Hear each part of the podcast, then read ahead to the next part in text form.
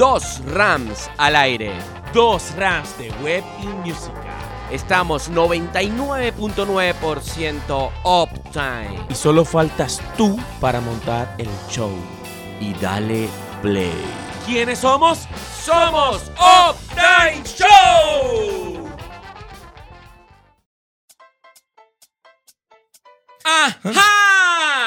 Son nueve, son nueve, son nueve, Rami, son nueve, son nueve, son nueve. Chicheñol, chicheñol, profesor. Así es. Muy buenas tardes, Octimers. Bienvenidos a este nuestro noveno episodio de Uptime Show, profesor.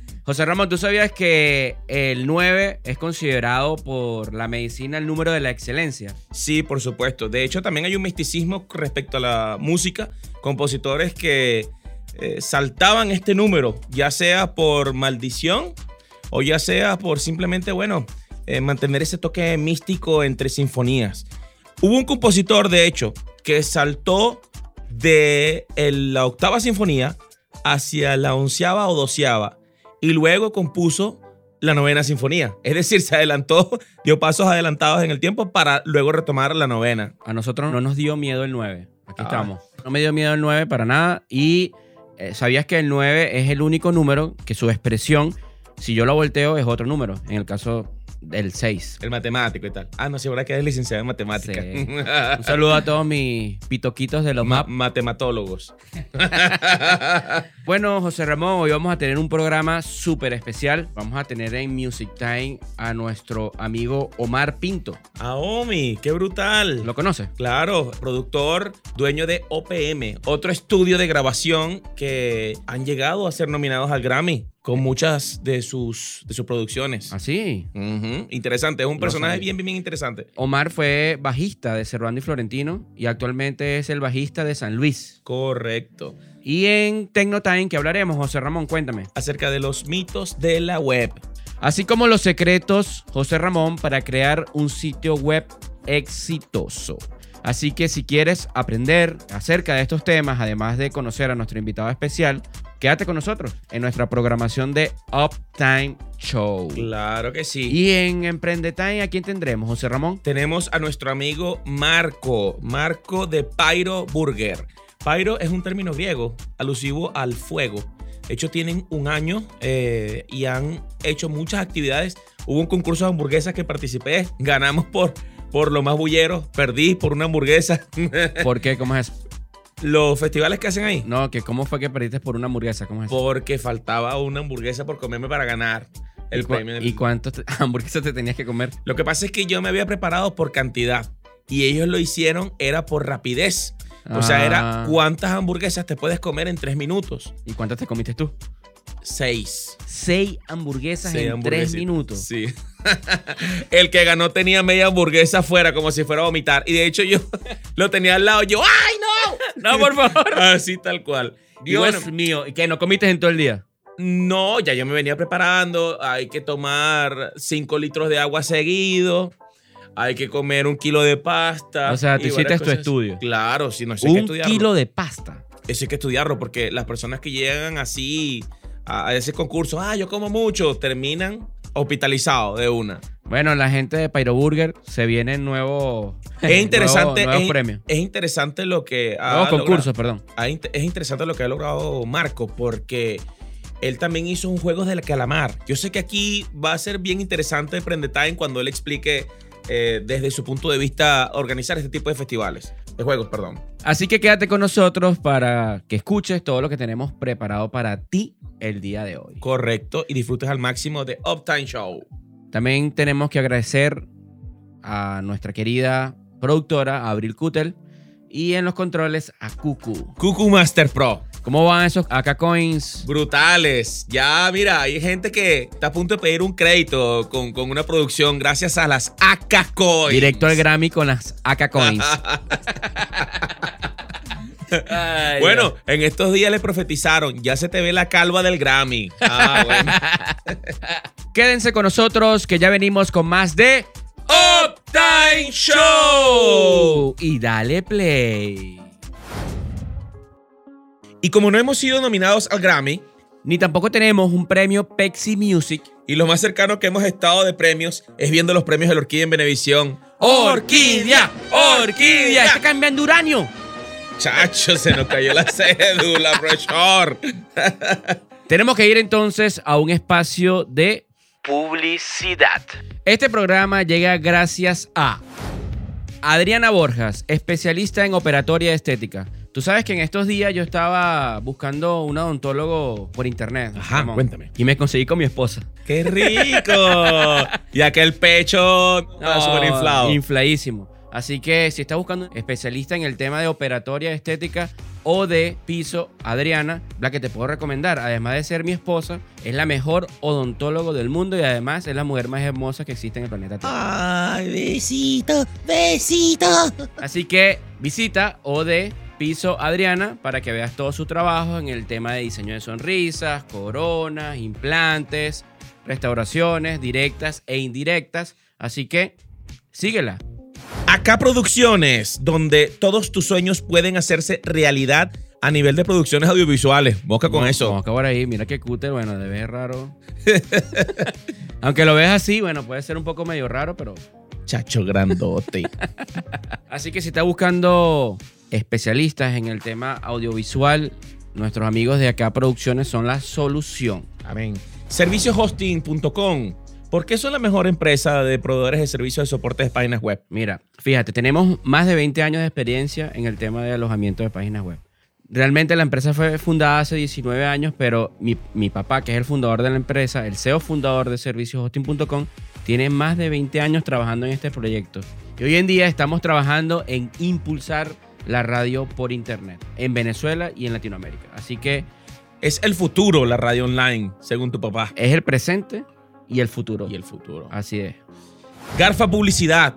Si estás buscando hacer de tus emprendimientos, de tu marca, algo realidad, gorras, vasos contigo, Rami, Y con ella, franelas, franelas, diversas cosas en las cuales tú puedes hacer adelante el- el- el- tu proyecto. Te recomiendo a mi amiga Joa. Te mando un abrazo y un beso, Joa. Esa barrigota está a punto de parir, Rami. Está cerquitica. no, yo, estos son kilos.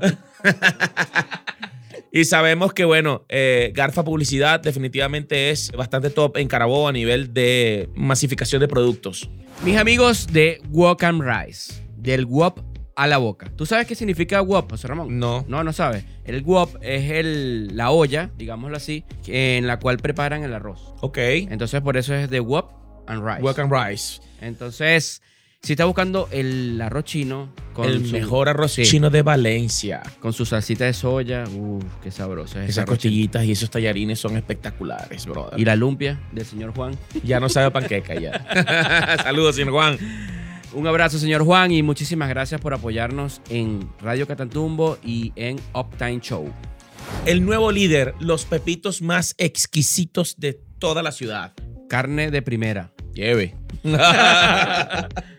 O sea, Ramón, ¿sabías que en el centro comercial Mediterranean Plaza hay una tienda donde puedes conseguir todo el outfit completo para esa salidita, esa rumbita, esa- ese viajecito para la playa, ¿por qué no?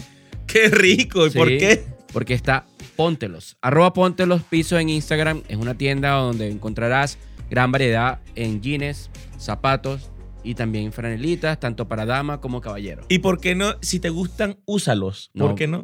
No, porque la gente cuando se está probando algo siempre le dicen, bueno, pero póntelos, pruébatelos. Ah, ok, perfecto. Para que la gente se sienta ya en contexto con su jeansito puesto, con sus zapaticos puestos, con su, con su camisita y se pueda proyectar a lo que quiera. Brutal. Entonces, si llegas, póntelos. y con esto concluimos esta sección de Publi Time. Así es. Y dale play. Bueno, José Ramón, hemos llegado a la mejor sección de nuestro programa. Porque sí, estamos más pegados que Bizarra con Quevedo. Esto es Asústame Time. No vale, no vale. Llegamos a la sección de Tecno Time. ¿Qué vamos a hablar hoy, José Ramón, en Tecno Time? Acerca de los mitos y verdades de los sitios web. O de tener un sitio web. Correcto. Eh, existen algunas creencias que arruinan muchas veces el crecimiento de un negocio, sobre todo en el tema digital. Hay mucha gente que quiere hablar y sabe poco. que quiere decir, bueno, eh, tener una página web debe ser, debe tener, o para tener una página web necesitas una gran inversión. Esto es totalmente falso. Yo creo que caigo también en la idiosincrasia de la gente de creer que lo que mandan son las redes sociales. Yo creo que también hay que darle un giro nuevamente hacia las páginas web del consumo correcto de este tipo de, de plataformas para poder vender, ¿cierto? Lo que pasa es que te voy a decir algo, José Ramón. Las redes sociales no son tuyas. Eso es importante dejarlo claro. Cuando me refiero a que no son tuyas, si bien tú tienes un usuario, ¿sí? En, eh, en el cual colocas contenido que es tuyo, al final esa red social o lo que tú estás montando ahí, estás dejándolo en un servidor que no, que no es tuyo. Ok. O sea, cuando supongamos que, que estas redes sociales, eh, Instagram, eh, Facebook, el mismo Twitter, dejaran de existir por alguna razón en específico, y ya pasó que se cayó las redes sociales y las personas que, estaban, que solo vendían por, por ellas se vieron afectadas ese día en cuanto a su cantidad de ventas. Puede pasar entonces que todo lo que tú estás trabajando para montar en tus redes sociales al final las pierdas, porque al final eso no es tuyo. En cambio, la página web sí lo es. Y creer que necesitas una gran inversión para construir tu presencia online es totalmente falso. Y eso es uno de los mitos, o sí, uno de los mitos que quiero dejar atrás con respecto a tener una página web. Para tú tener una página web, obviamente necesitas tener un dominio, un nombre que le vas a dar a la página. Y adicionalmente, un hosting, que es el espacio donde tú vas a almacenar la información que vas a montar en ese sitio web. El dominio es bastante económico, al igual que el hosting. Es un servicio que se cancela anual y está alrededor de los 50 dólares al año. Y un registro de una marca digital en internet, es decir, registrar tu nombre de dominio, está al- alrededor de los 16 dólares. Estamos hablando que por aproximadamente 70 dólares tú puedes tener tu marca ya registrada en internet. Ok. Ok, estamos hablando que la inversión, si tú te pones a ver, si lo, multi- si lo divides de forma mensual, estamos hablando que es un costo bastante bajo, si se quiere. Lo que puede traerte un poquito más de inversión, si quieres algo bastante estructurado en el tema del el diseño, esto sí te puede traer un, un tema de costos que pudieran ser altos dependiendo de lo que tú quieres en tu página web. Sin embargo, y ese es otro, otro mito que quiero quitar, eh, diseñar tu página web no necesariamente tiene que ser costosa. Porque en la actualidad, así como existen aplicaciones que nos, nos facilitan el trabajo, también existen hoy en día Internet aplicaciones, aplicativos dentro de la web que te permiten facilitar el tema del diseño. Tal es el caso de herramientas como WordPress, JohnLab, que son herramientas que son open source. Eso quiere decir que son código abierto, ¿ok? Que tú puedes ir diseñándolo de acuerdo a tus propias necesidades. Y tener una página web realmente me garantiza el éxito. O sea, hago mi página web y listo, ya puedo vender todo desde ahí. Mira, tener una página web obviamente es un impulso para tu marca.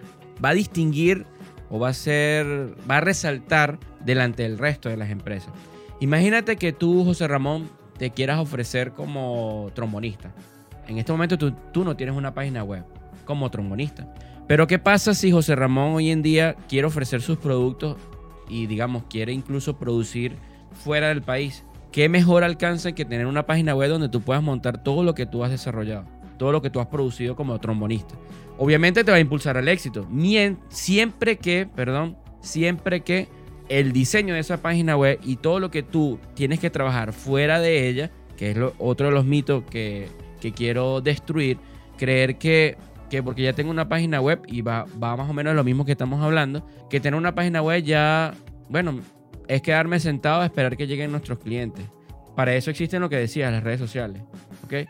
Tú puedes a través de las redes sociales darle impulso a tu página web. Claro, direccionar a todos tus clientes hacia la página web. Claro, correcto. que por ejemplo tú en, en tu Instagram, en tu Facebook, en la red social, que ella está mandando Snapchat. ¿Tú tienes Snapchat, verdad? No, no. ¿No tienes Snapchat? Nunca me ha gustado. No. Nunca me gustó. Ahora que estoy compartiendo con chamos, digo chamos porque tienen menos, incluso menos de 20 años, mis queridos estudiantes de, Lujap, yo no tan querido para ellos. me he dado cuenta que usan muchísimo Snapchat y le pregunté que cuál era la razón y me explicaron que es una, que es una red social un poco tóxica. Ah, caramba. Ajá, sí, un poco tóxica.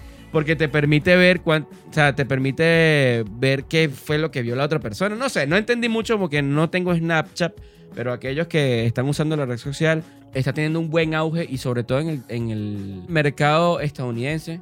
Entonces, si tu mercado es, a eso venía, que si tú quieres impulsar tu marca hacia los negocios del- en Estados Unidos o que de habla inglesa, tienes que saber dirigir tu página web y usar las redes sociales que mejor te convengan. Por ejemplo, hay negocios, si que tú quieres impulsar muchísimo en, en tu negocio, por ejemplo, para Perú, en Perú se usa muchísimo Facebook. ¿Sabías de eso? Que es uno de los países de Latinoamérica que más usa esta red social. Consumiste el Facebook, ¿no? Sí, en, en Perú se usa muchísimo el Facebook. Entonces, es allí donde venimos a que, bueno, si tienes una página web, no tienes que quedarte sentado ahí esperando a que venga alguien, no. Tienes que tratar de impulsar esta página web, ya sea de forma gratuita, usando tus redes sociales, teniendo una, una buena estrategia de mercadeo o pagando. Pagando publicidad. Desde tu punto de vista, y esto es algo que siempre converso con, con mi querida y hermosa productora Abril Kutel, desde tu punto de vista, si bien es cierto que no al 100% se vende desde, la, desde las páginas web, pero no al 100% se vende desde las redes sociales, ¿cómo es posible que ubiquen a gente que de repente tenga muchos seguidores y les paguen por publicidad al DM y tengan más éxito desde las redes sociales que desde la página web? Tú, por lo menos en este caso de servicio hosting, o sea, ¿ustedes implementan más el éxito desde la página web o desde las redes sociales? ¿Cómo No, trabajan en ese la, aspecto? desde la página web, obviamente. El algoritmo de. Por lo menos a mí, el algoritmo de Instagram, el buscador, me parece bastante pésimo, por así decirlo. ¿Pésimo tú- o básico? Básico, sí, vamos a decir básico. Para tú buscar, bueno, a mí se me dificulta muchísimo buscar en Instagram algo, no sé a ti. O sea, yo quiero buscar información, información de que, que quién hace esto o qué, quién puede hacer esto que yo necesito. Si no me llega una publicidad, yo no sé cómo buscarlo. Tú lo has hecho. Ejemplo, Correcto. yo necesito un servicio de, de un servicio de audiovisual. ¿Dónde buscas tú? Tú buscas primero en, en Instagram. ¿Qué buscas en Instagram? Audiovisual y te salen Lo que pasa es que yo, que es algo que me critico justamente ahora por, por conocer a servicios hosting, yo soy más consumidor desde las redes sociales que desde las páginas No, web. no, yo te entiendo, pero mi pregunta es, cuando tú necesitas un producto, ¿qué haces tú, José Ramón? Trato de buscarlo en Instagram. Pero si no conoces la si no conoces quién ofrece ese producto, estás buscando a alguien que lo ofrezca, no no es decir, mira, voy a buscar a servicios hosting que ya yo sé que ellos ofrecen este servicio. Supongamos que tú necesitas un servicio de fumigación. Ok. ¿Cómo haces para buscarlo en Instagram? En Chrome, obligatoriamente, Ah, a hay que ponerlo en el a- buscador. A, eso me refiero. Que para tú buscar un producto cuando lo necesites y no sepas quién lo ofrece, el principal motor donde tú debes estar es en Google. O sea, tienes que estar en Internet para que las personas cuando necesiten un producto y no sepan quién lo ofrece puedan encontrarte. ok. Porque es distinto cuando tú dices, bueno, yo voy a buscar a servicios hosting porque yo sé que ellos venden servicios de hosting. Y bueno, ahí sí, en la red social te busquen. Pero cuando no saben quién te puede ofrecer ese producto, es allí cuando recurren a Google, que es la mayoría de los casos. La mayoría de los casos tú buscas un producto sin saber quién lo ofrece. Y tú estás buscando que alguien te ofrezca una solución. Entonces tú tienes que estar allí. ¿Qué pasa? Muchas de estas cosas también se basan por recomendaciones. La gente de Pyro la recomendamos. La gente de Walk and Rice la recomendamos. Y tú sabes, bueno, si voy a comprar un arroz chino, ya sé a quién ir. Si voy a comprar una hamburguesa, ya sé a dónde ir. Pero cuando no sabes a dónde ir, ¿a dónde vas? A la web. buscador, Claro, correcto. Entonces, es por eso que nosotros seguimos apostando a que los clientes están buscando soluciones que muchas veces no saben dónde encontrarlas. Y por eso es que la web todavía sigue existiendo y va a existir. Porque los algoritmos de las redes sociales no están hechas para eso. O sea, los algoritmos de las redes sociales están hechas para compartir, para que tú puedas encontrar a una persona que ya tú sabes quién es. Claro. O que estás interesado en conocerla. O que estás interesado en acercarte a esta empresa por el producto. Que ya él vende, ya tú lo conoces, te lo referenciaron. Pero, ¿qué pasa si un- ese montón de seguidores tú no guardas? Suponiendo que tengas un millón de seguidores en las redes sociales. Ok, eso es lo que te quería preguntarte. Ajá. Ajá, si tú tienes un millón de seguidores en las redes sociales, ¿tú crees que tener un millón de seguidores en las redes sociales te permite vender más y tener más contactos con personas que tener una cuenta de 100 mil seguidores, por ejemplo? Pero ¿por qué no? No siempre tener un millón de seguidores te va a hacer vender más. Te va a dar más popularidad, quizás. Pero si tú no sabes cómo administrar todo ese tráfico de personas, todos esos seguidores que tienes, puedes perderlo. O sea, ¿en qué sentido? No es que te van a dejar de seguir, sino que tienes unos seguidores ahí efímeros que no comparten contigo, no comparten tus, tampoco tus, tus contenidos, tus historias, porque no conectas con las personas. No conectas. Entonces, ese millón de seguidores están viendo tus contenidos, ¿verdad? Pueden verlo, no todos, dependiendo. Si, causa si, si la persona que está viendo el feed en ese momento apareció tu contenido y le llamó la atención, puede ser que, que tengas una impresión para, para tus seguidores. Pero en internet, no, el alcance va mucho más allá de un millón de seguidores. ¿Cuántas personas hoy no tienen internet en el mundo? Pocas. Sí hay Sí. todavía, pero bueno, no todo el mundo tiene ahorita Ajá, pero es más que un millón de personas. Por supuesto que sí. Entonces, en la web puedes tener un mayor alcance que un millón de seguidores. ¿Ok? Y desde la página web uno puede medir las estadísticas mejor que las redes sociales. Ah, mil veces. Existen incluso herramientas del propio Google que te permiten medir las estadísticas de dónde te visitan, eh, cuáles son los países que más te visitan, tu página web, cuánto tiempo dura en una página web. Eso es importante también. Saber cuánto tiempo dura una persona en una página web. Porque si vamos, tienes un millón de visitas en la página web, ¿ok? Pero ese tráfico se traduce en apenas dos segundos. Quiere decir que lo que la gente está entrando y saliendo. Ahora, si esa persona se mantiene por lo menos 5 minutos en la página web, ojo con esa persona porque es un prospecto de cliente y está interesado en tu producto. Esa- está estudiado que una persona que dure más de 5 minutos viendo un contenido del tipo de productos está interesado en él y quiere contratarlo y está bastante interesado. Cinco minutos. 5 minutos. 5 minutos. Si alguien está viendo la página web y se queda viendo, oye, voy a verificar aquí, trata de captar a esa persona porque esa persona es un buen prospecto de cliente porque está interesado realmente en tu producto. Solo 5 minutos. Tú sabes que las personas también buscan más las redes sociales por el tema de la inmediatez. La persona siente muchas veces que a través de una red social, podemos decir que WhatsApp es una red social. ¿Tú lo consideras? Yo creo que sí. A esta altura del partido, Sí, yo oye, también. muchas personas a nivel internacional lo usan. Sí, entonces podemos incluir, estoy de acuerdo contigo. Para mí WhatsApp también se convirtió hoy en día en otra red social. ¿ok? Y sin ir muy lejos, los estados de WhatsApp, parece mentira, pero yo he logrado vender cosas, hasta mis servicios como profesor, desde los estados de WhatsApp, más que, más que desde las redes sociales como tal. Ok, bueno, tuvo que conocer un montón de gente. Pero mis historias Tú la también, Ram. Nah, pero no tengo tanta gente. que Tienes me- muchos alumnos ahorita. No, pero tú no sabes un meme que hay por ahí, foto que pudiera colocar con mis alumnos, pero no puedo. no, pues. ¿No has visto ese meme por ahí? no, no. No, lo has visto, no, lo has visto. Cuando eres profesora, es un. Más que un meme, es un TikTok. Que cuando eres profesor y quieres colocar esta foto, pero no puedes. No, no, no. no. has visto. Y No. ¿Sabes, sabes la foto de la profesora así en bikini? Ay, Dios mío. Ah, súper bueno, súper bueno esos memes. Bueno, como venía diciendo, las personas están buscando el tema de la inmediatez para consultar un producto, para que una persona pueda prestarle alguna solución o informarle acerca de un producto. Y por ello es que pienso que las personas a veces sienten como mayor inclinación en contactar a un producto o a una persona a través de sus redes sociales. Porque sienten que pueden tener más inmediatez en cuanto a respuesta, ¿ok? Muchas personas creen que ingresar a una página web, pues eso me puede tardar días en que la, en que la empresa me conteste mi consulta. Y lo importante es, en el tema de la página web, rompiendo también un poco los mitos, es que, tengas una buena atención al cliente por todas las vías. Porque la persona también te puede ubicar o por redes sociales, hablando WhatsApp, Instagram, lo que comentábamos, o también por, por la página web. Entonces, si vas a tener una atención por la página web, es importante que siempre puedas responder con la mayor rapidez posible para que la gente pueda ubicarte tanto por allá como por la página web. ¿Por qué no? Claro, como los programas de televisión. A todas luces, lo más importante es la calidad y la inmediatez del servicio que andas buscando. Porque si no, simplemente no existieran este tipo de, de- de información, de marketing y, y mucho más en, en el tema de la web. Yo voy a decir algo acá que quizás puede ser cuchillo para mi garganta en cuanto al tema de venta de, de hospedaje web. Amigo, si usted va a tener una página web, manténgala actualizada, por favor.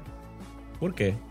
porque entonces no la tengas. ¿Sabes qué chimbo? Que, ah, bueno, mira, me metí en tu página web y veo que tus servicios valen tanto. Ah, no, yo no actualizo la página web desde hace dos años y ese precio está desactualizado. Ya ni- ese producto ni lo vendo. No, hermano, entonces tumba esa página web. Porque estás dando información falsa. Tergiversando. Está dando información falsa acerca de tus productos. ¿Ok? Porque eso que está allí dice tu nombre, dice tu empresa. Y, de- y resulta que lo que estás allí ni siquiera es tuyo. O sea, ni siquiera los productos, ni siquiera los precios. Entonces túmbala, mi pana. Es preferible que coloques una página. Mira, página en construcción. Y la dejas así. Y la dejas así hasta que, bueno, tengas los recursos económicos o humanos para poder diseñar la página web que tú quieras. Pero es preferible eso a que tengas una página web totalmente desactualizada. Por eso rompo también el mito de que tener un diseño es importante. Para mí sí lo es importante, pero más importante es que la tengas actualizada. Ok. Que, que la tengas al día. Que lo que esté allí sea veraz. Hay clientes que nos preguntan, mira, lo que, eh, los precios que están en la página web están actualizados. Oye, claro, como nosotros que vendemos este producto, no vamos a tener nuestra página web actualizada. Es como loco, pues. Entonces, Y más que ustedes están activos al 100%. Claro, claro que sí. 24/7 con- con ellos. 24/7. Entonces, para nosotros, servicio hosting es tener una Santa María abierta 24/7. Entonces, eso es otra de las cosas que no puedes hacer por redes sociales, por ejemplo. Alguien puede contratarte tu servicio de trombonista mientras tú estás durmiendo. Cuando te levantas, "Ah, mira, me pagaron, me contrataron por este servicio. Porque, bueno, lo hicieron por la página web. Eso no lo puedes hacer en una red social. Correcto. Porque una red social necesita que alguien te, te responda. Y con esto, mi querido José Ramón, hemos llegado al final de nuestra querida sección de Tecno Tecno Time. Y ya volvemos. Y dale play.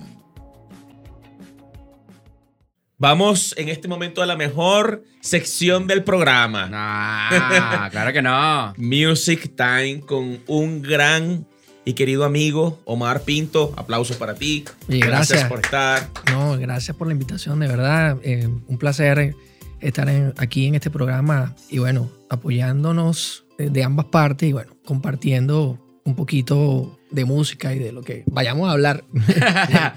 José Ramón, Omar Pinto es productor musical. Correcto, de los mejores del país. director general de OPM Music, director musical también de Rock and Fiesta, de la agrupación Catedráticos. Ah, Catedráticos, mira.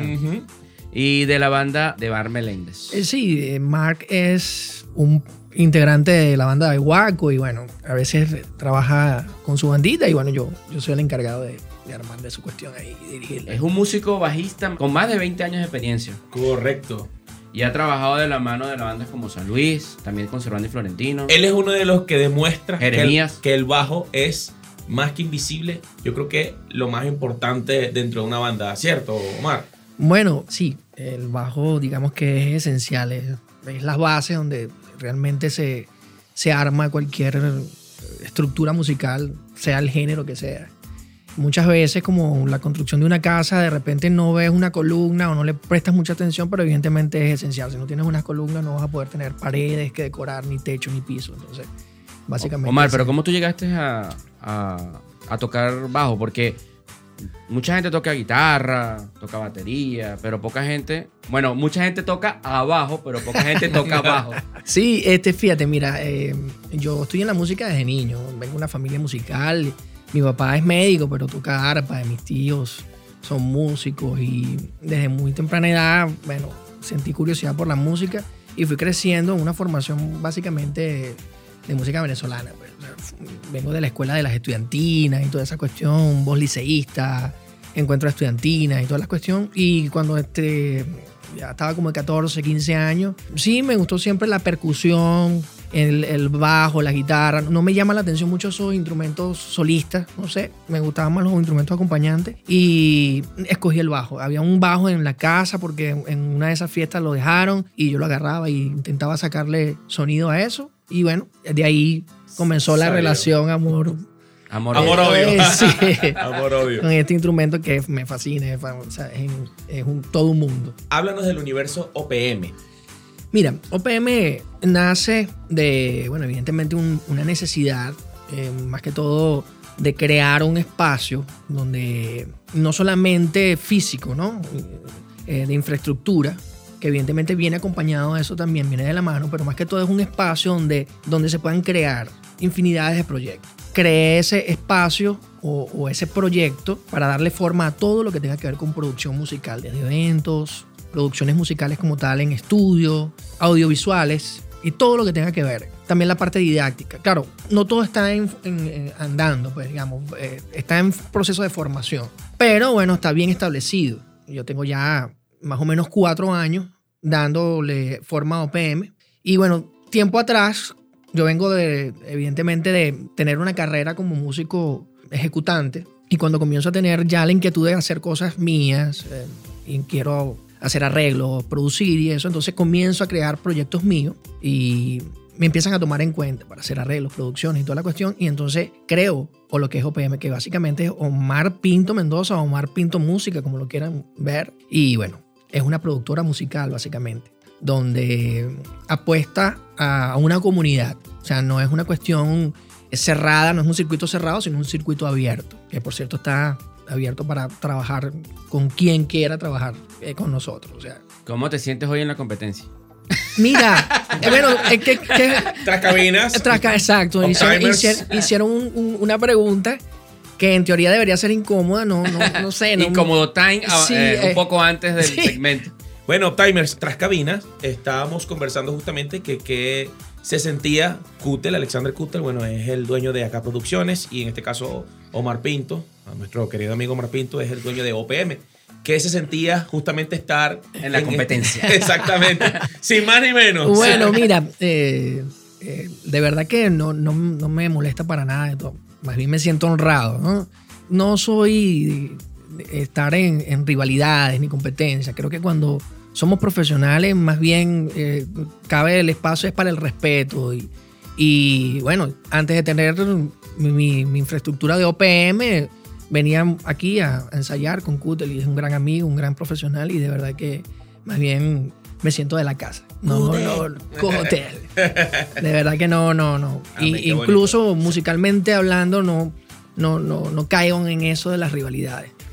Sabes que muchas personas le temen a la competencia, pero yo pienso que la competencia es lo que te hace crecer. Sí, Porque al final tú quieres diferenciarte de ese otro que a lo mejor está a la par contigo, pero hay algo que los clientes terminan decidiendo por ti. Claro. En el caso de OPM, en el caso de Acá Producciones, también pasa en servicios hosting, obviamente. Porque mientras no hay competencias, tú estás en un estado ahí de confort de que, bueno, soy el único y Claro. tienen que venir para acá, Y- juro, porque no hay más nadie. Claro. En cambio, cuando tú tienes competencia, te permite, bueno, voy a hacer esto para destacar con respecto al resto. Por supuesto. Así que bienvenida siempre a la competencia porque eso es lo que te hace crecer. Mientras sea sana, eh, profesional, no perdamos la ética y más bien nos apoyemos y apostemos al gremio, ¿no?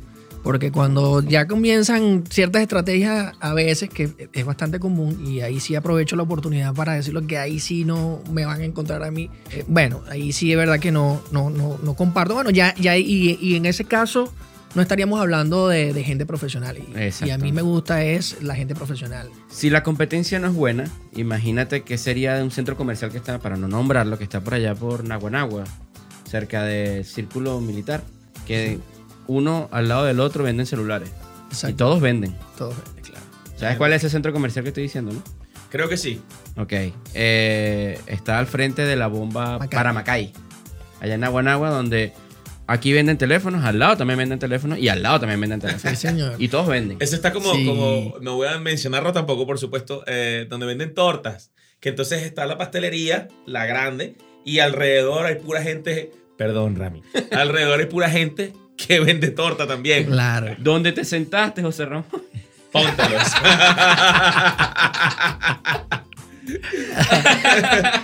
Mira, Ay, mira, eh, Omar, Omar, referente a Rocan Fiesta. ¿De dónde nace Rocan Fiesta? ¿Qué tal? ¿Cómo van los eventos aquí, la movida? Mira, eh, los eventos. los eventos están despertando, ¿no? Hay un despertar de espacios, ¿no? Para presentaciones, para eventos, tanto privados como, como sociales y, y evidentemente los corporativos. Comienza lento, pero bien. O sea, venimos de, bueno, de momentos que se escapan de las manos, ya sabemos, y, y bueno, hay que apostar, tener propuestas, tener creatividad para justamente todas esas oportunidades, tratar de, de aprovecharlas. Viene bien, Rock and Fiesta viene bien. Este, yo me siento muy orgulloso de ese proyecto. Me encanta Rock and Fiesta, eh, digamos como mi, mi consentido. Y es una banda que creé cuando estaba iniciando, cuando quería, más o menos, tenía muchas inquietudes musicales, y, y- pero a la vez tenía, quería ubicar eh, un- una agrupación en un espacio que también e- era mi negocio. Vi que el bailable estaba un poquito descuidado y hice una banda bien musical, bien dinámica eh, y con excelentes músicos y amigos. Ya estamos cumpliendo 10 años. Qué brutal. 10 años ya. Y bueno, bien, va muy bien, gracias a Dios. Omar, ¿cómo, ¿cómo va el tema del proyecto de San Luis? Entiendo que en este momento está en una gira nacional. Eh, tú eres el bajista, eh, bueno, el único bajista de la banda. Sí, sí, bueno, yo tengo ya algún tiempo con ellos. ¿Cuánto ¿verdad? tiempo Pero, tienes ya con San Luis? Mira, yo creo que antes de eh, estar, participar en esta gira, había tocado con ellos como en un par de presentaciones, muy aisladas como tal.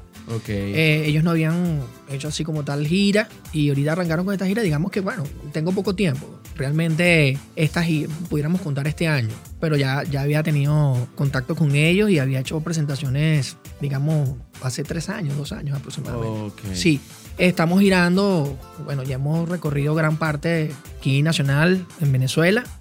Ahorita hay un, un par de países que vamos a salir ahorita en Sudamérica para finales de este mes y comienzos de octubre. Y bien, se ha movido bastante bien, es gente muy profesional que aparte se preocupa por hacer las cosas bien. El crew es excelente de músicos, es una banda pequeña pero con excelentes músicos y lo disfruto bastante, de verdad que sí. Siendo contemporáneos con el tema de la orquídea, eh, Omar, lo que pasa es que en una sección de. Public Time, justamente nosotros hacemos eh, comentarios jocosos, ¿no? Ok. Pero fíjate que haciendo alusión a lo que hicimos en Public Time, eh, tú participaste en uno de los primeros reality shows de RCTV, ¿cierto? Sí. Fama, sudor y lágrimas. Sí. Cuéntanos esa experiencia. Mira, esa es una experiencia, eh, oye, bien interesante e importante, digamos que en mi vida y en, en mi carrera musical.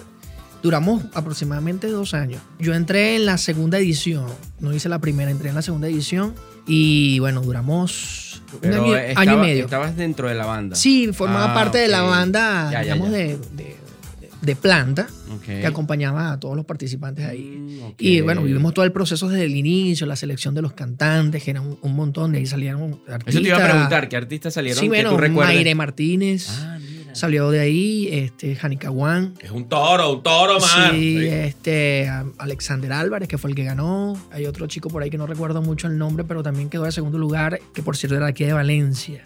Pero sí, bien, bien. El que sacó mucho la talento. canción, estos, esos son Ribos, son nice, es uno de ellos, ¿no? Enger Peña estuvo también, sí señor, y gran amigo.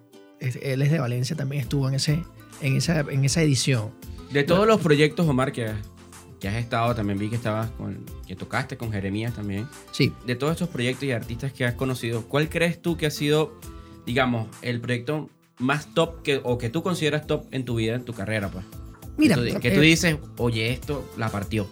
he hecho varios, he hecho varios eh, proyectos chéveres. Eh, Jeremías fue uno, un, un primer top porque yo pasé de hacer eh, músico local para comenzar a, a acompañar a un artista, digamos, nacional, que estaba en su momento en pleno apogeo. Y bueno, tuve la oportunidad de hacer los- mis primeros shows en tarima con músicos realmente profesionales. O sea, pasé, hice, di ese paso. Ya venía de la mano de, de Fernando Giovanetti, que es un músico excepcional, que, que, bueno, impulsó a varios músicos de Valencia, entre esos me incluyo.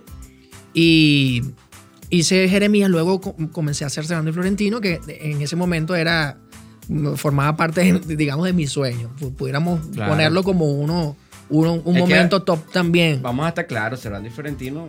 Claro. Sí, sí. sí, sí, sí. Yo duré, creo que 14, entre 14, 15 años trabajando con ellos. y- Imagínate tú. Imagínate.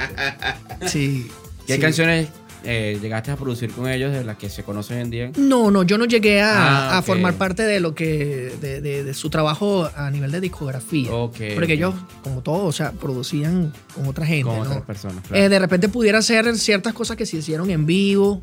Por ejemplo, se hizo un concierto con la Sinfónica, que creo que por ahí está grabado.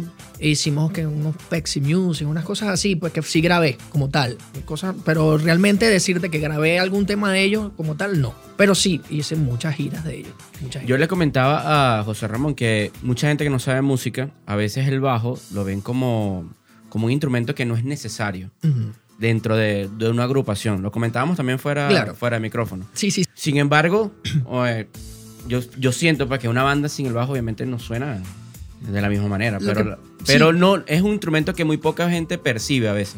Sí, no entienden muchas veces Ajá. qué, qué realmente es el bajo. De, de hecho, bueno, el bajo, digamos, en lo que llamamos el, el- el bajo de pecho, que es el bajo con forma de guitarra, o la guitarra baja, como realmente se llama. La gente, si la, la gran mayoría, si ve un, un escenario donde hay un bajista y un guitarrista, pocos te dicen, bueno, este es el bajo Sí, y este es la sí, guitarra. No saben diferenciar, empezando por ahí. Y a nivel frecuencial, ¿verdad? Este, lo- los registros graves son esenciales. Si no hay registros graves en cualquier... eh, Está grave. no, no es- eh, exacto, no hay, no hay estabilidad. Hay, exacto, está Hay grave. gravedad. Está grave, está grave. Realmente el bajo no es que no es necesario, es que es esencial. Si no hay bajo, no, no, no va a haber, no vas a poder hacer algo estable y no, no va a poder suceder algo musical que... Es que eh, tiene una responsabilidad súper interesante, yo siempre le explico, sencilla. Existe la parte rítmica, la parte armónica y la melódica. Y el bajo es el encargado de agarrar por un lado la rítmica y por el otro lado la armonía. Si no existe el bajo, eso no existe. No, O sea, están, no, no hay conexión. Entonces, claro, existe un vacío que muchas veces no entienden. Hay veces que se quema una corneta y la gente, hey, ¿qué pasó? Pero sí, sí, sí saben. O sea, Correcto. eh, Sí, ¿qué sí. pasó? No saben que fue, ay, se fue el bajo, pero evidentemente la sensación la sienten. Sí, O sea, sí, hay como se va la luz, se va la luz. De hecho, el bajo tiene que estar muy casado con la batería, ¿cierto? Con la Claro, sección es que es un rítmica. instrumento rítmico también. Por eso es que yo lo escojo, porque yo soy amante de la percusión y me gustan los instrumentos de acompañamiento. Eh, entonces, claro, eh, fue como el instrumento ideal. O sea, porque puedo trabajar la parte de la percusión, conozco cómo funciona y también las armonías, los acordes y toda la cosa. Entonces, era el instrumento ideal para mí. Es un instrumento espectacular. Tengo una pregunta que siempre me gusta hacerla a los invitados, a mis amigos, a los artistas. En este caso, a ti, Omar. ¿Qué eh, consejos podrías darle a esta nueva generación, a estos nuevos talentos? En este caso, gente de Optimers nos escuchan para mantenerse firme pese a cualquier circunstancia. ¿Qué te ha hecho a ti simplemente, bueno, no, esto es lo mío, pase lo que pase, yo sigo aquí, aquí me quedo y este es con lo que yo voy a estar toda mi vida, pues? Ok, una buena pregunta, ¿vale? Yo considero que en mi caso, ¿verdad? Y lo puedo tomar como un consejo, el enfoque, ¿no? Cuando uno ya tiene claro lo que quiere hacer, es, es muy fácil a veces por distintas situaciones o circunstancias no ser constante. La constancia evidentemente es esencial, pero el enfoque es el que te permite realmente reunir más atributos, digamos, eh, es, es constancia, es dedicación, es eh, la parte del estudio, es, es más integral, digamos, ¿no? Entonces yo considero que enfocarse en lo que uno quiere te va a permitir lograr resultados en lo que sea, cualquier faceta de tu vida, ya sea en la parte personal o en la parte, por supuesto, profesional, espiritual. O sea, de verdad que el enfoque para mí es lo que me ha servido para lograr ciertas cosas. Si alguien quiere hoy estudiar eh, el tema de tocar bajo, ¿dónde, ¿dónde puede estudiar en este momento? Mira, eso es un tema bien, bien importante. Y bueno, Cute lo puede ver, confirmar. La formación ahorita, digamos, esta parte didáctica está como que un poquito... eh, eh, sí, hay como que demasiado acceso y eso hace que de repente sea muy fácil que una persona que tenga cierto interés pueda lograr tener resultados sin requerir un profesor, digámoslo así. Porque si tú a ti te gusta la guitarra, tú te compras una guitarra y, y abres un 50 mil tutoriales de YouTube, ¿verdad? Y hay miles de formas de, que explican cómo El le cursito online. Sí, unos buenos, unos regulares, otros excelentes, unos pagos, otros gratis, otros recontra regalados. O sea, hay todas las opciones y no es malo. Sin embargo, bueno, siempre es necesario esta parte de la formación formal, ¿no? Que es esta parte de la teoría y toda la cosa, que normalmente es la parte que es aburrida, porque no, no es la parte que realmente divierte, porque tienes como que entender cómo funciona algo y tú quieres ir al grano, tú quieres es tocar. Entonces, em, digamos que por lo menos yo en OPM ahorita tuve como un- una jornada ahí de, de, de un- de varias... eh, De formación, digamos. sí, no, hice como unas, eh, unas clínicas, ¿no? Ok. En donde toqué varios puntos, yo di una de bajo eléctrico. Hay muchas personas que están interesadas. Estoy, hay una parte de OPM que es e-learning, que es la parte didáctica Ok.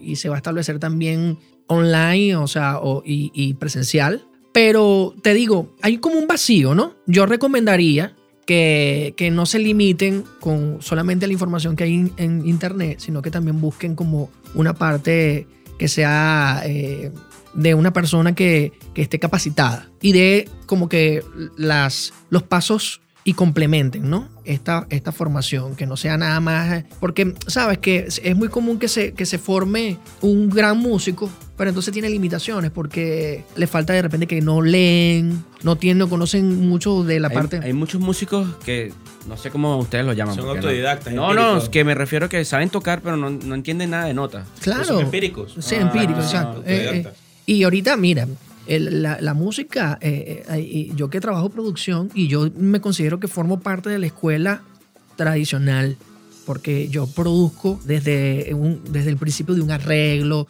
me siento de repente escribo. Ah, muchas veces no escribo, pero tengo la cuestión organizada como te enseñan en arreglo y composición y toda la cuestión. Ahorita, si tú te vas a los géneros urbanos, que, son, que es lo que están mandando aquí, eh, de Sí. repente te consigues con productores increíbles que no saben que es un do mayor. Nada. ¿Me entiendes? Y los resultados son fantásticos.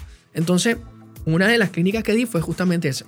Las dos escuelas de producción, porque yo tengo un socio eh, que él forma parte de esta nueva escuela. Es más la parte frecuencial, logran muy buenos sonidos, la parte de, de programación y toda la cuestión. Y juntos funcionamos muy bien. De hecho, hemos eh, tenido la par- participaciones en, eh, para artistas como Chino y Nacho. Y, o sea, Brutal. no me gusta hablar mucho de mí, pero bueno, creo que esta es la oportunidad de No, repente ya. de... Aquí hay que agregar cosas entonces en ese currículo. Sí. No, ahí falta muchísimo. Mucha tela que cortar. Mucha Eh, tela que cortar. Pero bueno, sí, o sea, eh, es muy común, ¿me, me entiendes? Es un punto importante y chévere que lo tocas porque creo que es necesario no olvidar esta parte teórica y bueno, evidentemente también eh, los que venimos de una escuela más tradicional, también entrar en esta parte que es un poquito más de mucha información, más al grano y, bueno, unir, tratar de unir las dos cosas y, y estar siempre al día. Omar, como empresario, sabemos que hay una brecha bastante grande dentro de ser músico y saber vender un producto. De hecho, yo también con Bestiar también eh, hubo cierta frustración porque pasar de simplemente ser un músico a esperar un evento, a que te llamen para tal día, ya entonces la cuestión de, de negociación, de tener una estrategia, un plan de marketing, cambia completamente el panorama. ¿Qué, qué puedes decir desde tu punto de vista vender a Rock and Fiesta o vender a los Tengan un manager. Por supuesto, sí. Que búsquense un vendedor. Búscate un manager y listo. Una persona que venda y te vende. No, mira, hablando en serio, dentro de las cosas que, la otra pregunta que me hicieron, que yo dije que el enfoque era súper importante, cuando yo me enfoqué en darle formato a este proyecto, me di cuenta que tenía que tocar, aprender, eh, realmente hacerlo parte de mi, de mi forma de trabajo, la, la venta, el mercadeo que es constante, desde que te levantas, desde, desde la actitud, desde cómo te vistes, de cómo, de cómo hablas, de cómo te relacionas. Es súper importante la venta, no solamente porque tengas un grupo, si tú eres un músico, instrumentista, también tienes que saber venderte desde, desde siempre, con profesionalismo, con puntualidad, con un montón de atributos que siempre son los que van a sumar y, van a- la gente va a resumir, bueno, esta persona es capacitada, eh, te ofrece calidad. O sea, yo siempre hablo de que garantizo mi trabajo. ¿Me entiendes? Y eh, me enfoqué y esa es justamente la diferencia, digamos, que veo que pude lograr, es que realmente encontré la, la manera de vender, aprendí a venderme. So- no solamente como, como En el buen músico. sentido, ¿no? Sí, en el buen sentido. Profesor. Estaba afiladito, profesor. Está bien. No, pero sí, eh, creo que no solamente para los músicos, para todo, todo el que sea un profesional tiene que entrar en esa parte de entender cómo es, cómo es el marketing, cómo venderse, cómo todo eso. Omar, muchísimas gracias de verdad por venir, por acompañarnos en este noveno episodio de Octane Show en nuestro segmento de Music Time. Quería, antes que te fueras, nos pudieras dejar tus coordenadas, cómo te puedes conseguir en Instagram, cómo te vendes. si tienes un OnlyFans, Aprovecha Hay, tú, Omar. hay- hay una Esto, parte de eh, OPM eh, que se va a dedicar. es tu momento. Mira que acá Producciones ya montó su, su lucecita. Ay, cuidado. eh, Así. De experiencias oníricas. No, bueno, primero que nada, ¿verdad? agradecerle la invitación. De verdad ha sido un momento muy agradable y grato. Me siento honrado, de verdad. Y bueno, eh, que se repita. Mis redes sociales en OPM es OPM Producciones, guion bajo CA. Y mm, OPM Product es la mía. Rock and Fiesta, Rock and Fiesta Band. Tú habías recuperado tu cuenta, te habían hackeado hace tiempo, ¿no? Sí, me hackearon la cuenta. Ahora tengo Rock and Fiesta eh, Band y bueno, con esa es que estoy trabajando. Ahí Pero estoy. fue, pero fue que de verdad te hackearon o perdiste la clave. ¿o qué? No. Que La me gente dice hackea- eso, sí, sí, sí, sí, sí, sí, me hackea- es mejor decir que me hackearon que perdí la clave. No, no, Que pero perdí ojalá hubiera sido que perdí la clave. Realmente, bueno, eso es un cuento medio extraño. Todavía no sabemos qué pasó, pero bueno, la cerraron. Y bueno, estoy recuperando. De hecho, me, me ha servido porque ahorita quiero, quiero mostrar otra faceta de Rock and Fiesta y está chévere. Por ahí vienen Pero cosas te cerraron fue la de OPM, La de Rock and Fiesta. la de Rock and Fiesta. Sí, sí. Fue un ataque directo al producto, ni más Sí, ni menos, sí, así sí, tal sí. cual. Qué mala vibra, qué mala vibra. sí. Bueno, para eso tenemos a Servicio Hosting, para de hackear. Yo sé que sí.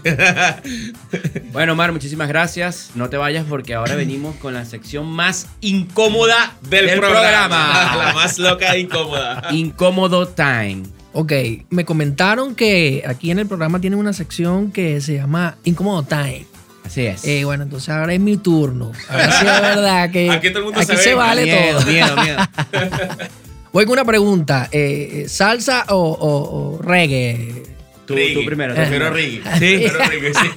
Sí, yo también reggae. Yo también reggae un poquito. O sea, me gusta también la salsa, sinceramente. Lo que pasa es que hay salsa que es como muy, muy dark. Ahora no decir otra cosa. Para no decir otra cosa. eh, Entonces esa salsa sí no me gusta, pero me gusta también la salsita. Sí, va. ¿Sabes que a mí me gusta mucho el rock también? Ok. Y, el, y el rap. Entonces es raro ver un rockero escuchando salsa.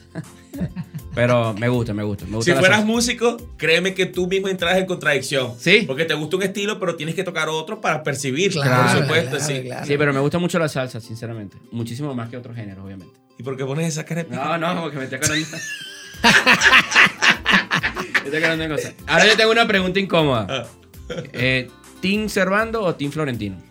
Bueno, Qué dilema, ¿no? eh, sí, o sea, los dos son mis panas. Y los conozco, los considero mis panas porque no fue que trabajé ahí, punto, no tuve trato con ellos. Fueron 14 años más o menos. Ambos son excelentes panas, pero creo que siempre fui más afín con Cervantes.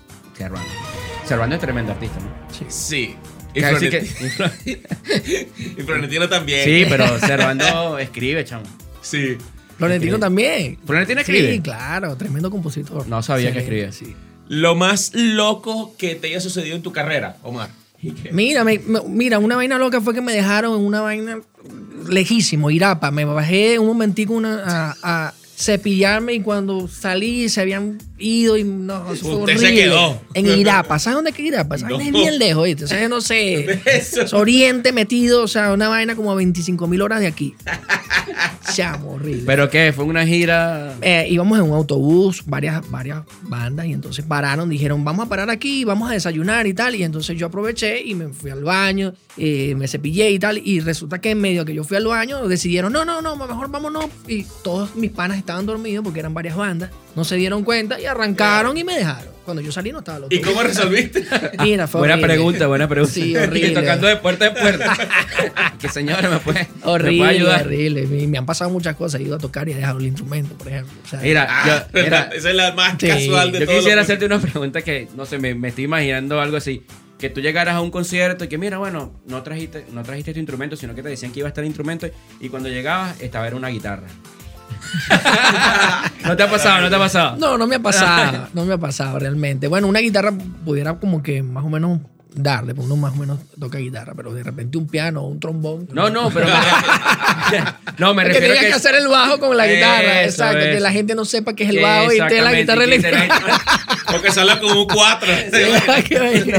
No, no me ha pasado. No te ha pasado, no, No me pasado. Mira, tú sabes que la gente de acá Producciones está incursionando en el tema de las criptomonedas. ¿Gay? Ellos, Por supuesto, te hacemos esta gran Nah, invitación. bueno, muy bien, vale. ellos están creando su AK Coins y queríamos saber si en APM podemos usar las AK Coins. OPM, OPM. OPM, claro, claro. APM. Ah, perdón, OPM. Apex. Sí, sí, sí, sí, yo puedo después eso, o sea, si funciona, claro que sí. Hemos comprado cajitas de fósforo y vela con ellas. pero- O sea, o sea, es decir, nuestro querido Omar Pinto Cutter puede usar sus AK Coins en AK Claro, Producciones. vale, claro, claro. Nos están haciendo señas de trascabina que sí, por supuesto que sí. y, que, bien. y que Cutter tiene descuentos en OPM. ah, bueno. Esto es incómodo, Time. Yo sabía que de alguna otra forma me iba a vengar de los dos. De los dos. Esto es incómodo, Time. Ay, qué risa. ¿Alguna anécdota con algún artista que tú que, que sea o la más chistosa o la Mira, más triste? me pasó una cuestión ahorita, es reciente. Hace dos fines de semana estábamos tocando en coro y eh, como la agrupación de la, la formación de la banda de San Luis es, es pequeñita, somos cuatro músicos nada más, no, no, ellos no separan los, los, los, ¿cómo se llama? Eh, los camerinos. O sea, estamos todos en el mismo camerino. Llegaron los músicos, estaba un pan ahí, entonces me dice, el tipo me ve y se me queda bien. Santiago, Santiago. Y yo, pana, ¿me puedo tomar una foto contigo? Santiago. Sí. Y yo, pero me vi. Y yo, ¿cómo es la broma? Sí, o sea, ¿me puedo tomar una foto contigo? Y ya, bueno, está bien. Bueno, yo me paro y tomo la foto. El pana está bien perdido. O sea, cree que yo soy uno de los San Luis. Ok, me tomo la foto con el pana, me siento. No, no obstante, el pana se va y llega con una chama. Y entonces me dice, mira, disculpa, Santiago, ¿te puedes tomar una foto? Y la chava sí se dio Y la cuenta. chama obviamente. Y No, yo le digo, un pana "Oye, Santiago de coro. Que... No, yo le digo, mi pana, o sea, de verdad que, oye, disculpa, pero es que yo no soy Santiago, yo soy uno de los músicos. Chamo, pero eres igualito. lo, más gracioso, lo más gracioso es que de- luego viene Luis y le echamos el cuento. Luis es el hermano, uno de los San Luis. Entonces le digo, mira, a mí que vino el pan, y el carajo me dice, Molleje fan, chico. Molleje fan, chico. Ay, Dios mío. Qué vaina tan buena. Bueno, fíjate, una cuestión curiosa ahí que te, imagínate, me confundieron con el artista. O sea, Y en la tercera es pastel, es el pastel que eres Oye, oye, fan, chico. Ay, Dios Por lo menos fuiste a y no a Dícora. Ni hablar de eso, ni hablar de Bueno, Omar, muchísimas gracias por Chévere. acompañarnos nuevamente ahora en nuestra sección de Incomotan. Espero que la haya pasado un rato agradable. Genial. Gracias y por la invitación. esperamos tenerte en un próximo programa. por Claro que sí, claro que sí. Gracias. Y ya volvemos con más de Uptime Show. Y dale play, cucu. Acá Coins para todos. Ajá. Chacho, ahí está. Emprende time, papá. Pyro Burger. Ni más ni Welcome to the jungle. Hasta que por fin la pego. Welcome to the party. Ah, Welcome to the Pyro. Eh, To the Pyro es la cosa. Welcome to the Pyro. Bienvenido Marco, mi gran amigo Marco, uno de los emprendedores de Valencia de, de la venta de comida rápida, hamburguesas, que más la ha partido desde hace un año. ¿Sabes por qué, Rami? ¿Por qué? Porque se ha inventado eventos donde todo el mundo ha puesto el ojo en esto. Hace no mucho inventaste los juegos del calamar, ¿cierto? Hicimos los Juegos del Calamar terminando el año pasado y eso estuvo brutal. Qué brutal. Y como premio mil dólares. Mil No dólares. estamos hablando, Mil estamos jugando dólares. carrito, papá. Sí, así tal cual.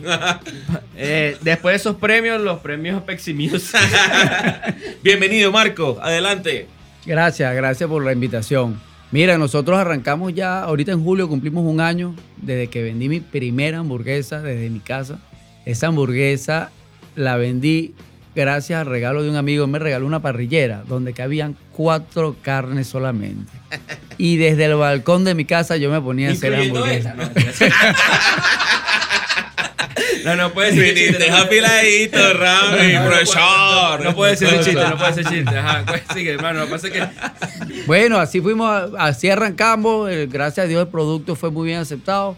Son hamburguesas 100% de solomo, de churrasco de pollo, lo hacemos al grill. A la gente le encantó el producto y fuimos escalando, fuimos creciendo. Luego fuimos a la viña.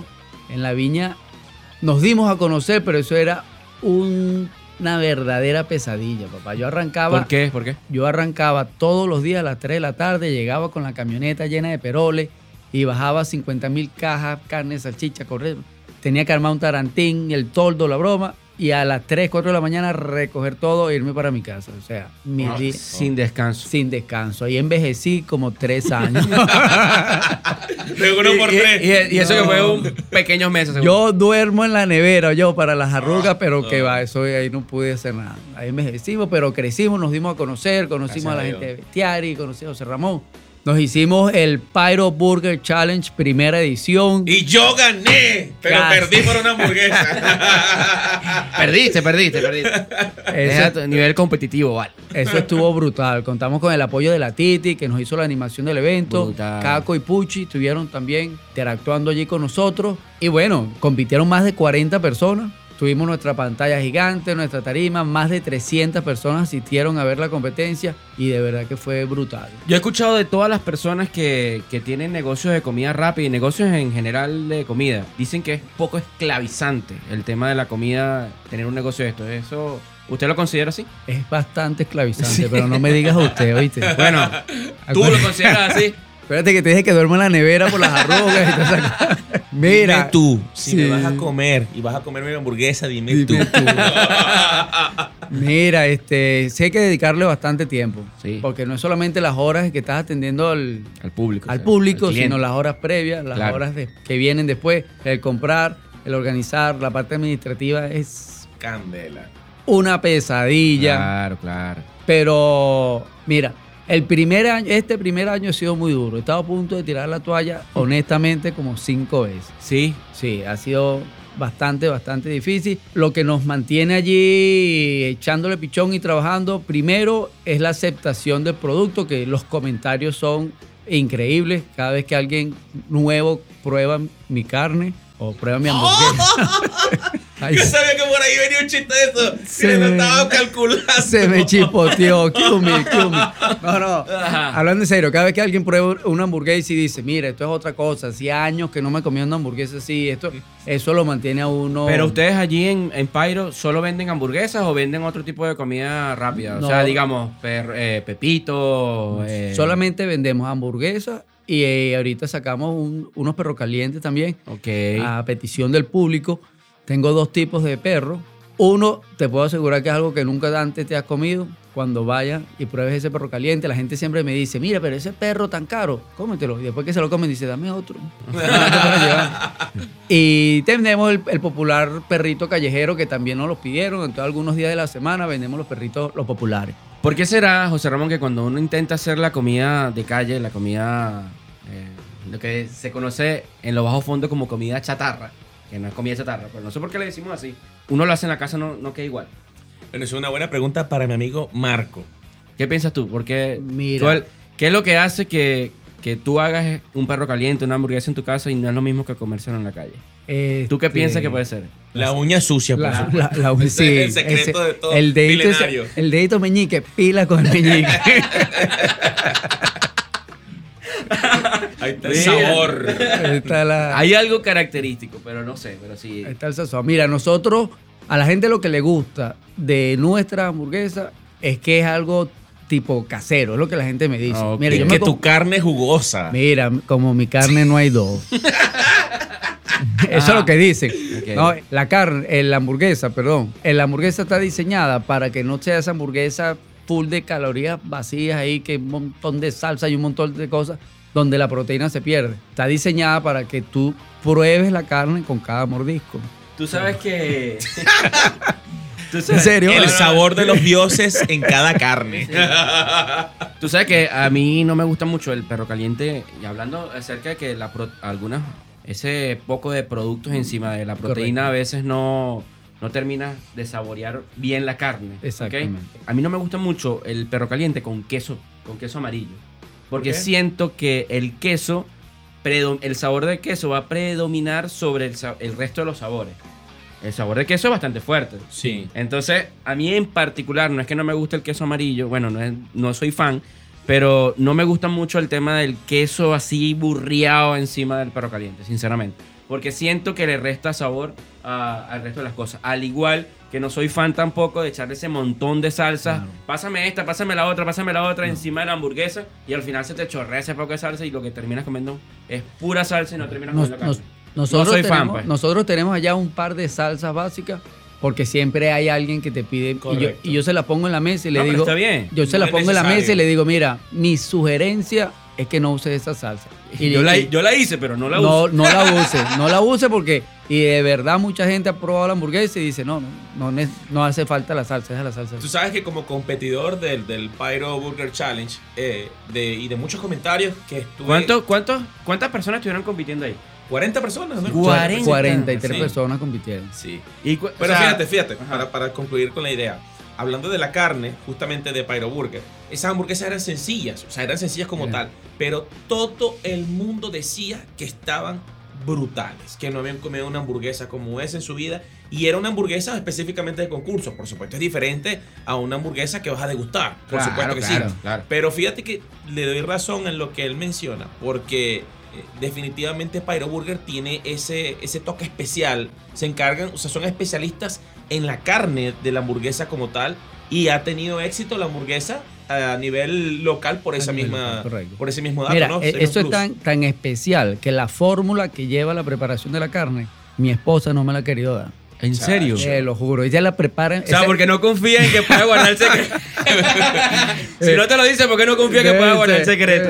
Eso, es algo. eh, La carne se prepara en mi casa. De ahí, de ahí de repente es que la gente dice, no, pero se le siente el sabor ese casero, se siente una hamburguesa. La carne la preparamos nosotros mismos en casa. La- ella lleva una fórmula, una preparación que de verdad los detalles a mí no me lo quieren dar, chon. Yo no sé si es que me quieren dejar, están esperando que crezca, que sea, que sea el tamaño de McDonald's para que viene, dame lo mío. Te, Bueno, te tienen ahorita- marinando, te tienen marinando. McDonald's a nivel mundial tiene su, su- está en top, pero aquí en Venezuela No, que va. no sé por qué. Qué Eso sería una buena pregunta que quería hacerte. ¿Por qué será que el tema de las comidas rápidas, de esas cadenas de, de comida mm, como Burger King, bueno, ya la nombré, ¿cuál? Ese, ese, Esas otras cadenas. esas otras cadenas, grandes de, cadenas de grandes comida. cadenas de comida rápida no, no surgen en nuestro país. O sea, ¿por qué será? O por lo menos en la actualidad, porque obviamente años atrás eh, esas cadenas de comida rápida grandes obviamente tenían su Ah. buena clientela, ¿no? Incluyéndome. Pero ahora ni siquiera los volteo a ver porque siento que hay mejores opciones Claro, mira, yo en creo. cuanto a precio y calidad. Mi, mi opinión personal, ojo, yo no soy experto en, en el tema, pero si tú tratas de estandarizar algo en una economía como la venezolana que es tan cambiante, Sí. Se te hace muy difícil. Desde que yo comencé a hacer la hamburguesa, es más, en los últimos 3, 4 meses, este, me ha tocado ir haciendo ajustes a medida que la, que la economía me lo exige. Muchas de las ¿Ajuste de tipo costo o ajuste de, tipo operativo? eh, ajustes de tipo costo. Porque este, eso es lo que pasa. Hay gente que trata de mantener los precios y le baja la. Tú escuchas mucho, eso es muy común. Mira, yo comía no sé dónde y era espectacular, pero bajó, bajó de calidad. calidad. Bajó, yo soy con eso. Ojo, no estoy diciendo que nunca hayamos metido la pata, nos ha ocurrido.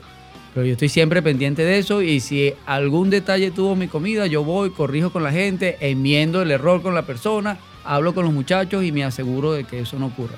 Y me ha tocado ir haciendo ajustes a, a- a nivel de costo, a nivel de logística, buscar cómo abaratar un poco los costos, pero, o sea, estamos en una economía en la que te tienes que ir adaptando a diario, prácticamente. Hay mucha competencia del- de lo que ustedes están haciendo, del tema de las hamburguesas. Y hay muchas hamburguesas también buenas en la ciudad de Valencia. Yo creo que. Tú sabes que yo he tenido la oportunidad de vivir en Caracas un tiempo. Estuve viviendo en Caracas, casi dos años viviendo en Caracas. También tuve la oportunidad de estar un buen rato también en Barquisimeto visitando. Y lo que escucho en esas, en esos, eh, en esas ciudades, en esos estados, es que Valencia es la, es la ciudad que tiene la comida rápida más sabrosa de Venezuela. Qué brutal. Casi al igual que, que Maracaibo. Que Maracaibo también está bastante top en el tema de la comida rápida.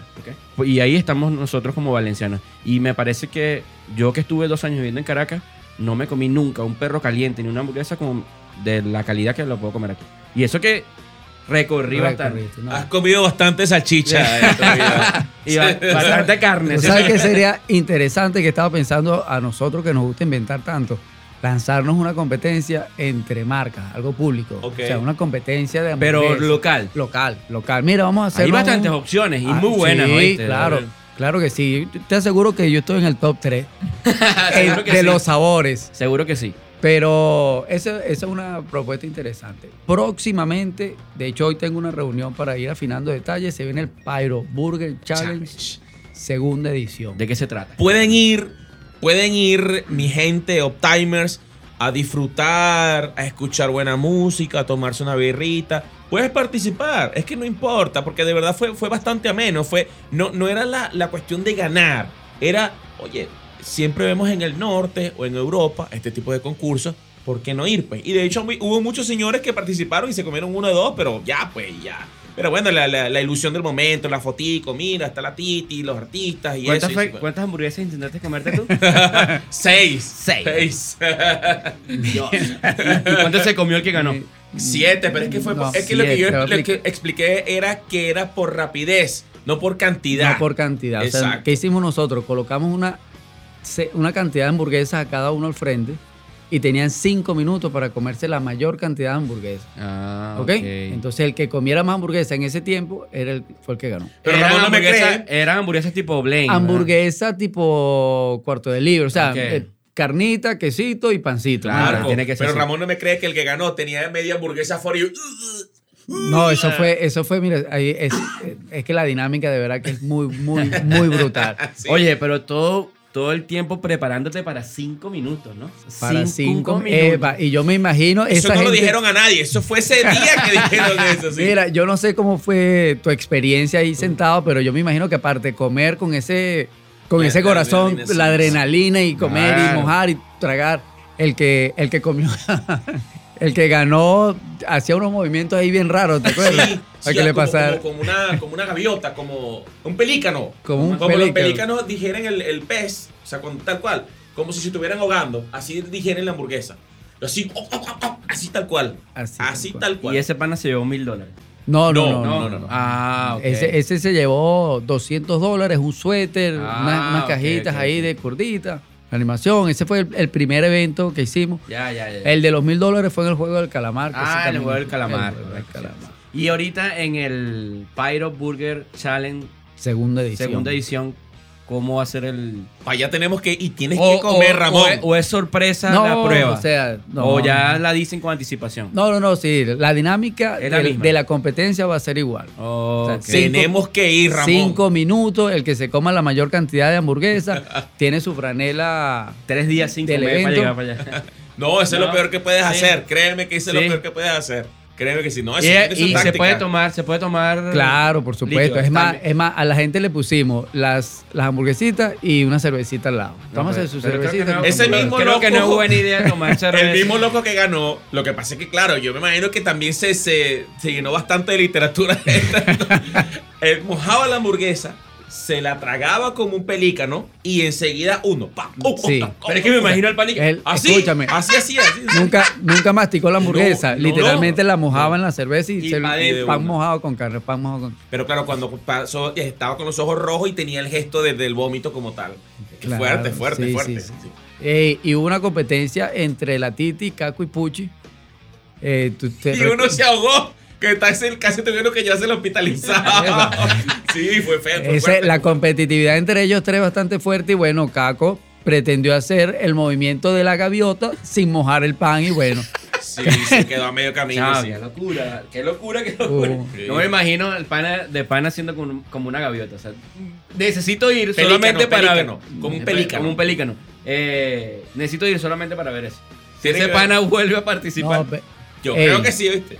De- pero uno se la pasa bien porque no es, Claro, no es claro. vamos a matarnos, porque Claro, es pasarla bien, es música, es mucha comedia, comida sabrosa, cervecita. Es que de hecho de eso se trata este programa. De Amén. pasarla bien. Y rico. Así es. Sabroso. Bueno, muchísimas gracias de verdad por acompañarnos en Emprende Time. Quisiera, no dijimos dónde queda Pyro Burger, no dijimos dónde queda, cuál es el horario, cómo pueden visitarlo. mira, Y Antes de decirlo, y brevemente. Y, y- y la gente, los Octimers, están esperando una promoción para todo aquel que Claro, escuche el programa. Mira, nosotros tenemos ahí un par de cositas. Nosotros, primeramente, eh, primero estamos ubicados en Naguanagua, en el sector Tazajal, al lado del Mesón de la Carne. Desde Ah, la autopista uno voltea y ve el páramo jardín. Dice, Ese semáforo de ahí lo odio. yo creo que mi esposa es la que odia el semáforo. ¿Eso se puede editar? Ese semáforo de ahí uno no le entiende, chamo. A veces es un Sí, sí, problema. es, es dificultoso. Pero justo donde está el semáforo que tú odias, ahí estamos nosotros. Ahí, ahí nosotros abrimos también el Páramo Jardín Gourmet, donde estamos 10 puestos de comida diferentes. Food trucks. Ajá. Dentro de ahí está Pyro. Trabajamos de martes a domingo, desde las 5 de la tarde hasta las 11, 12, 1, dependiendo de los movimientos. Los fines de semana, obviamente, nos quedamos un poco más tarde. Marco, una promoción brevemente para todos esos uptimers que nos están escuchando. Si escuchan todo este programa, al final, ¿qué él se le puede dar de Mira, Pyro Burger? tiene que llegar a Pyro Burger. Dice, yo soy un up-timer y le vamos a regalar sus papas fritas con la hamburguesa. ¡Chacho! ¡Profesor! Venga, vieja. Gente, epa, tenemos otra promoción de lo que resta del año, que es la promoción del cumpleañero. Todo aquel que esté cumpliendo años tiene la hamburguesa gratis. ¿En serio? En serio. Usted va para allá diciendo, mira, aquí está mi cédula, yo estoy cumpliendo años. Tome su hamburguesa, coma cortesía de Pyro. Ah, no sabía. Hay que Y que no, eh, mi cumpleaños cae el lunes, ¿no? Hay que fusionar esta oferta con las AK Coins. AK Invitamos a todos los uptimers Sí, a sí. ir a Pyro Burger y usar sus AK Coins. Si usted paga con su vaca coin, tiene un 20% de descuento. ¡Chacho! ¡Vamos arriba! ¡Ay, coche! Bueno, ya lo saben, Uptimers, eh, a llegarse allá a Pyro Burger y pedir sus papitas con la hamburguesa, papá. Bueno, señor Marco, muchísimas gracias por venir, por acompañarnos. Esperamos tenerlo, ¿por qué no?, en un próximo programa. Y, vamos para allá a comernos esa No, es que lo vamos a tener para promocionar el Pyro El- Burger Challenge Claro, 2. claro, vamos claro. a tenerlo, claro. ¿Tienen la fecha, por cierto? Todavía no tengo fecha, pero esa viene pronto. Y hay, y hay Debe que ser- prepararse algo chévere para el mundial. Para el mundial vienen también bastante Que cómete Nosotros- 11 hot dogs. No Y, sé. y haz tu, No nosotros no sé, tu nos equipo estamos- de fútbol. Sí, ahí estamos inventándonos algo chévere. En menos de No te dos preocupes, que minutos. Marco, mira, para inventor el personaje que tenemos en este momento invitado. Créeme que se la va a inventar todas. Créeme que sí. Bueno, de verdad, muchísimas gracias por venir. A ustedes por invitarme. Y ya volvemos con más de Uptime Show. Y dale play. Deje que se te queme la carne. Bueno, ha sido un programa bastante interesante. Lo dije bien, programa. ¡Aplausos! Estaba practicando. pública. Estaba practicando, brochure. Eh, bueno, ¿qué puedo decir? Gracias a los invitados del programa. Casualmente son Pinto. Tuvimos un programa pintoresco. Increíble, ¿no? bueno, Dios jamás se equivoca. Muchísimas gracias, Octimers, por conectarse, por seguirnos viernes tras viernes. Queremos compartir siempre contenido de calidad, que podamos aprender entre ustedes y nosotros acerca de un contenido nuevo. Además, también compartir testimonios de personas que están haciendo las cosas muy bien en nuestra ciudad. Y hoy tuvimos el caso de nuestro amigo Omar Pinto, que está dando el palo con el bajo. Bueno, yo hago esta invitación de manera general. Si quieres estar en Uptime Show, quieres venir acá a Quieres usar tus AK Coins, quieres estar como emprendedor, como músico, escríbenos al DM, escríbenos a la página web Radio Catatumbo si estás interesado en participar en este podcast, pasar un rato agradable fuera de todos los problemas y por supuesto eh, conocernos, ¿vale? Yo, yo siento que hay este mundo necesita mucho, mucho amor, mucha empatía y apoyarnos, como lo dijo el maestro Omar Pinto, apoyarnos entre todos. Creciendo todos, yo creo que también crecemos personalmente dentro de nuestro núcleo, dentro de todo lo que hacemos. En una, en una sociedad como la nuestra, lo que más necesitamos es que podamos crecer juntos. Amén. Así que si tú creces, yo también. Dale un clic A tu propio, corazón. Cupido es contigo. Dile a Cupido que somos tres. no, como la canción de los panas Bingyman. Big Max. Dile dile a Cupido que ya no somos uno. Ay, qué lindo. Bueno, mis queridos Uptimers, también agradecer a nuestra querida productora Abril Cutel. Gracias, Cucu, por esta carpetica. Oye, está chévere, ¿viste? Está bien linda. Ya nos vamos a tomar una foto para que la, gente lo vea. Y, y todo el contenido que hablamos hoy está bastante chévere también. Súper chévere. Y también a mi pana Cucu, esta es la última grabación, después nos vamos para... OPM. Gracias, gracias por todo, Cutel, de verdad. Bueno, este es el noveno y último programa. ¡No! Nos pasa No. como los compositores. No. Chacho, no. No, Guillo. mentira, Cucu. Sabes que no te montaríamos cacho. Cacho con K. de cúter. Bueno, si salen por ahí, diviértanse mucho, cuídense y nos invitan. A ¿Por qué no? comer, Y vayan a comer. A Burger. Pyro Para allá vamos, para allá vamos. Ah. Claro que sí. Y también quiero agradecer, ¿sabes? No sé si el señor Richie ya llegó hasta. Richie Peña. No, Antonio Ah. Richie. El señor de la Taguara Exquisita que nos recibió muy bien el día viernes del estreno del programa donde hablamos acerca de la Taguara. Muchísimas gracias, señor Antonio, por recibirnos, a todo el equipo de Uptime Show y pasar un rato agradable como es ese espacio de la Taguara. Qué rico. Bueno, Le deseo muchísimos éxitos también. cuídense pues, besitos. Cuídense, los quiero. ¿Quiénes somos? Octane Show.